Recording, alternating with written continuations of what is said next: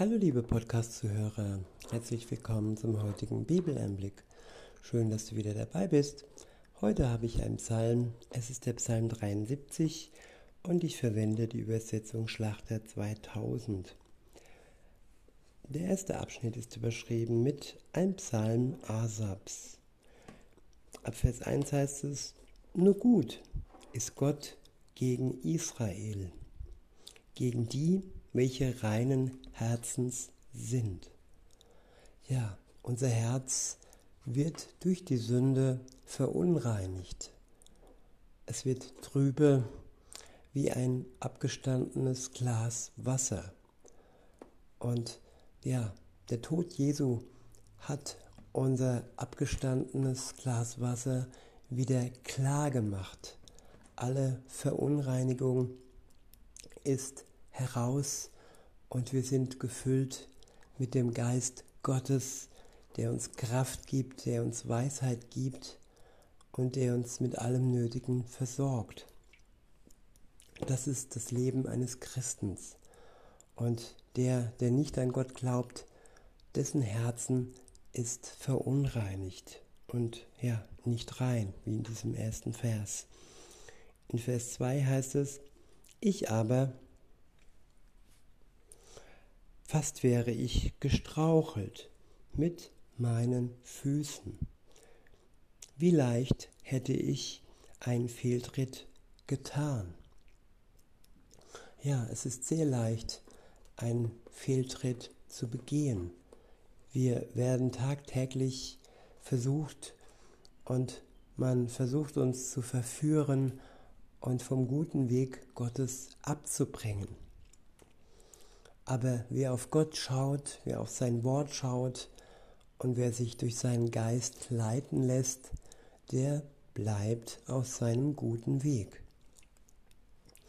In Vers 3 heißt es, denn ich beneidete die Übermütigen, als ich das Wohlergehen der Gottlosen sah. Tja, Neid ist ein, eine große Sünde, wenn man auf die Ungläubigen sieht und sieht, dass es ihnen ja noch gut geht. Es ist ja nur eine Momentaufnahme. Wichtig ist, die Ewigkeit zu betrachten und wenn es den Menschen, die ohne Gott unterwegs sind, im Moment gut geht, dann ist das ja im Vergleich zur Ewigkeit nur ein ganz kleiner Moment. Und wenn wir uns zu Jesus bekehren, unsere Schuld ihm unter das Kreuz ablegen und er unser Glas Wasser wieder reinmacht, dann haben wir eine ewige Zukunft und eine beständige und feste Hoffnung, die ein Ungläubiger nicht hat. In Vers 4 heißt es, denn sie leiden keine Qual bis zu ihrem Tod, und ihr Leib ist wohl genährt.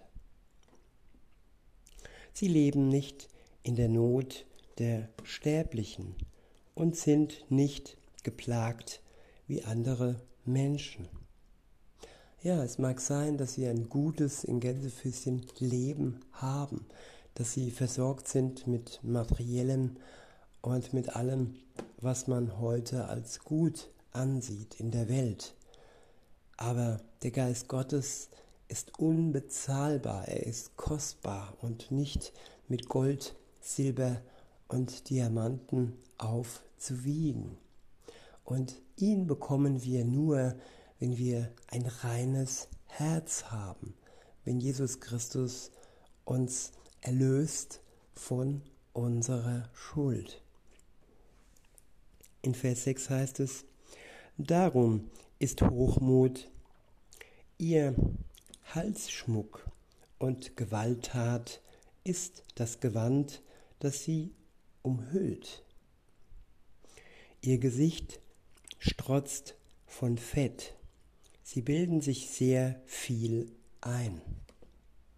Ja, Hochmut kommt vor dem Fall.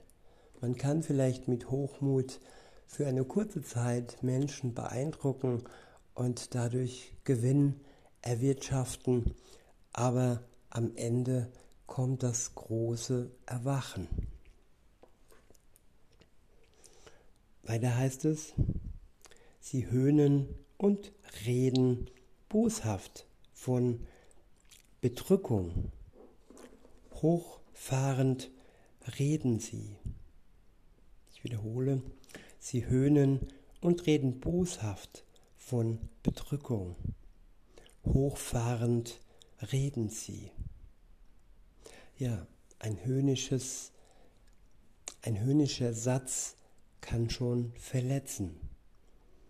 Boshaftigkeit, die andere bedrückt und die andere in die Enge treibt, ist sehr traurig.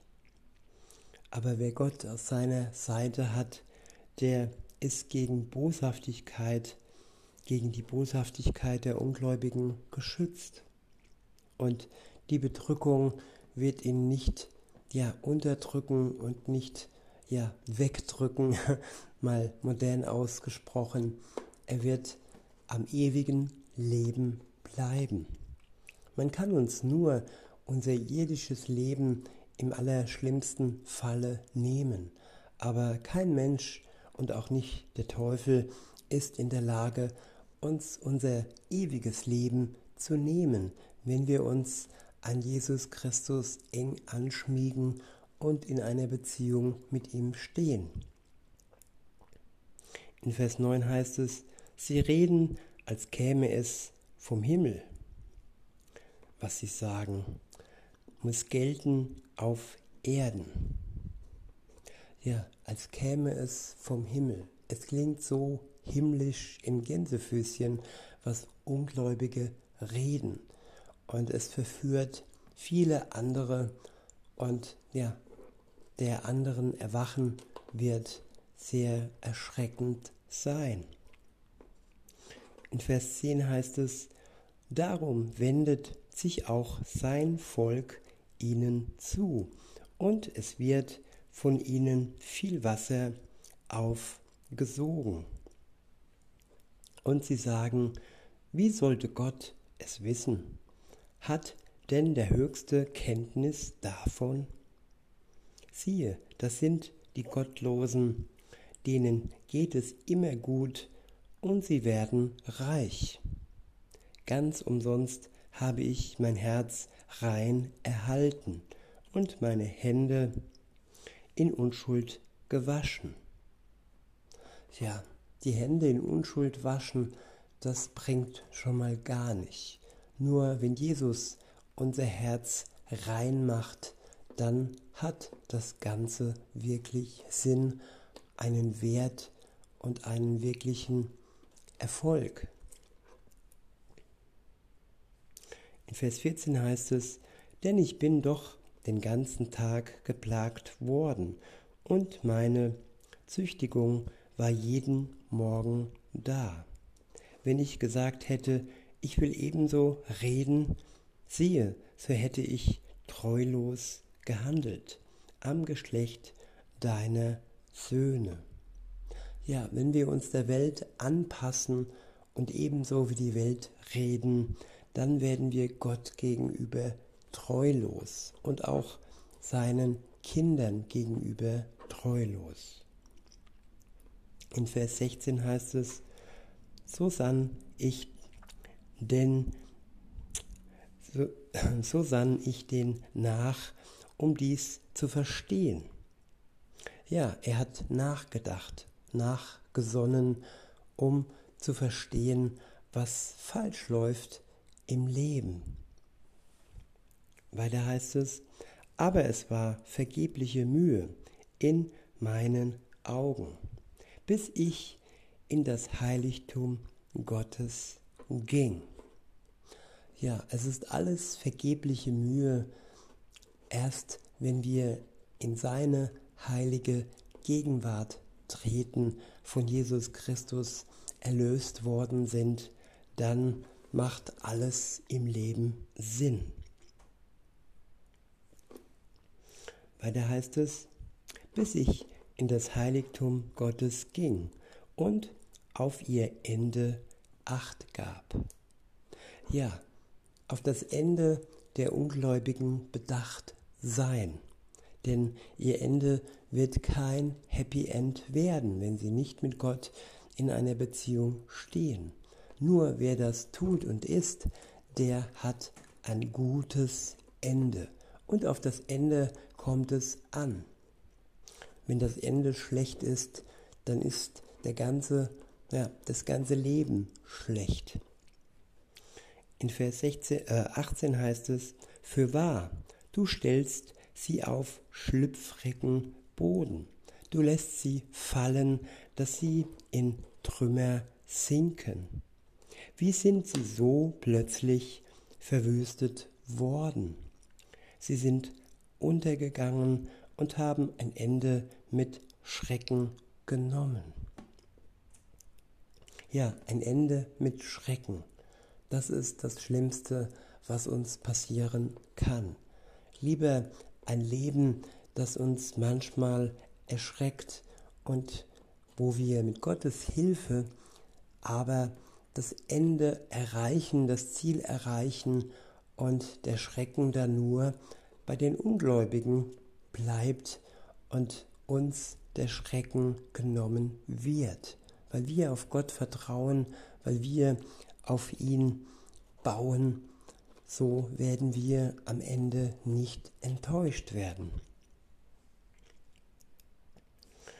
In Vers 20 heißt es, wie man einen Traum nach dem Erwachen verschmäht, so wirst du, o Herr, wenn du dich aufmachst, ihr Bild verschmähen. Ja, das Erwachen. Sowohl wenn es ein Albtraum ist, dann ist es nicht gut, was wir dann erleben nach dem Schlaf. Aber auch wenn es ein schöner Traum war, dann verschmähen wir ihn, weil es ja nur ein Traum war, wenn wir erwachen. Wir sollten nicht träumen, also Tagträumen, den Traum in der Nacht können wir nicht ausschalten, aber am Tage sollten wir besonnen und bedacht bleiben, dass unser Herz rein bleibt vor Gott. In Vers 21 heißt es, als mein Herz verbittert war und ich in meinen Nieren das Stechen fühlte, da war ich töricht und verstand nichts. Ja, ein verbittertes Herz führt zu körperlichen Schmerzen, zu Stechen in Organen. Und wenn wir verbittert sind, unser Herz ähm, ja nicht sauber ist und rein ist, dann werden wir krank und dann wird unser Leben ein schnelles Ende finden. In Vers 22 heißt es, ich wiederhole und fahre fort, da war ich töricht und verstand nichts. Ich verhielt mich wie ein Vieh gegen dich. Und dennoch bleibe ich stets bei dir. Du hältst mich bei meiner rechten Hand. Ja, das habe ich auch schon erlebt, dass ich ja stur war und dumm war, aber trotzdem bei Gott geblieben bin. Und äh, das ist keine Garantie, dass das immer so ist und dass wir dann wirklich wie das Vieh stur sein dürfen. Nein, es ist gefährlich, wenn wir uns töricht verhalten und nicht versuchen, durch den Geist Gottes, ja, den Plan Gottes zu verstehen. Weiter heißt es in Vers 24, beziehungsweise im zweiten Teil des Vers 23 heißt es, du hältst mich bei meiner rechten Hand. Du leitest mich nach deinem Rat und nimmst mich danach in Herrlichkeit auf. Ja, am Ende werden wir von Gott, von Jesus, der zurückkommt in diese Welt, ähm, in Herrlichkeit, in seine Herrlichkeit aufgenommen werden.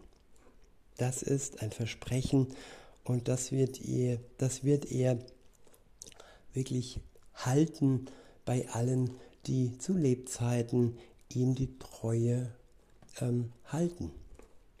In Vers 24 heißt es, du leitest mich nach deinem Rat und nimmst mich danach in Herrlichkeit auf. Wen habe ich im Himmel außer dir? Und neben dir begehre ich nichts auf Erden. Ja, viele Menschen begehren so viel auf Erden und all ihr Begehren, ja, verblendet sie und ähm, lässt sie den Blick auf Gott verlieren. In Vers 26 heißt es, wenn mir auch Leib und Seele vergehen, so bleibt doch Gott ewiglich meines Herzens Fels und mein Teil.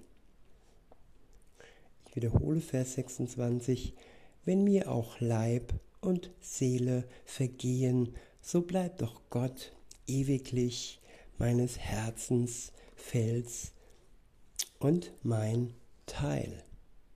Ja, wir werden Gott nicht verlieren, wenn wir an ihm festhalten. Aber auch wenn unser Leib, unser Körper ähm, vergehen und die Seele aus dieser Welt schwindet nach unserem Tod, so bleiben wir doch bei Gott ewiglich, weil er unser Fels und unser Teil ist und bleibt, wenn wir in einer Beziehung mit ihm stehen. In Vers 27 heißt es, denn siehe, die fern von dir sind, gehen ins Verderben. Du vertilgst alle, die dir hurerisch die Treue brechen. Ja, Gott ist eifersüchtig und Gott wünscht sich unsere Treue. Er ist uns gegenüber treu und so dürfen und können wir es durch den Geist Gottes auch ihm gegenüber sein. Trotzdem ist es Tag für Tag eine Entscheidung, Gott treu zu sein, weil, wie gesagt, wir werden verführt und unsere Begierden verführen uns und wir stehen in der Gefahr, auf falsche Wege ähm, zu kommen. Aber, so heißt es in Vers 28, mir aber ist die Nähe Gottes köstlich. Ich habe Gott, den Herrn, zu meiner Zuflucht gemacht und alle deine Werke, um alle deine Werke zu verkünden. Ich wiederhole den letzten Vers 28. Mir aber ist die Nähe Gottes köstlich. Ja, das sollte uns klar werden, dass wir in der Nähe Gottes das Köstlichste und das Beste haben, was wir finden können. Und er ist uns eine Zuflucht in dieser Welt, die immer mehr Schrecken hervorbringt. Und wenn wir mit ihm in Verbindung stehen und seine Wege verkünden, dann haben wir auch einen Sinn im Leben, der wirklich ja bis in die Ewigkeit reicht und der Gewinn, den wir daraus bekommen, wenn wir seine Werke verkünden, der wird in der Ewigkeit nicht vergehen. In diesem Sinne, liebe Zuhörer, wünsche ich euch noch einen schönen Tag und sage bis denne.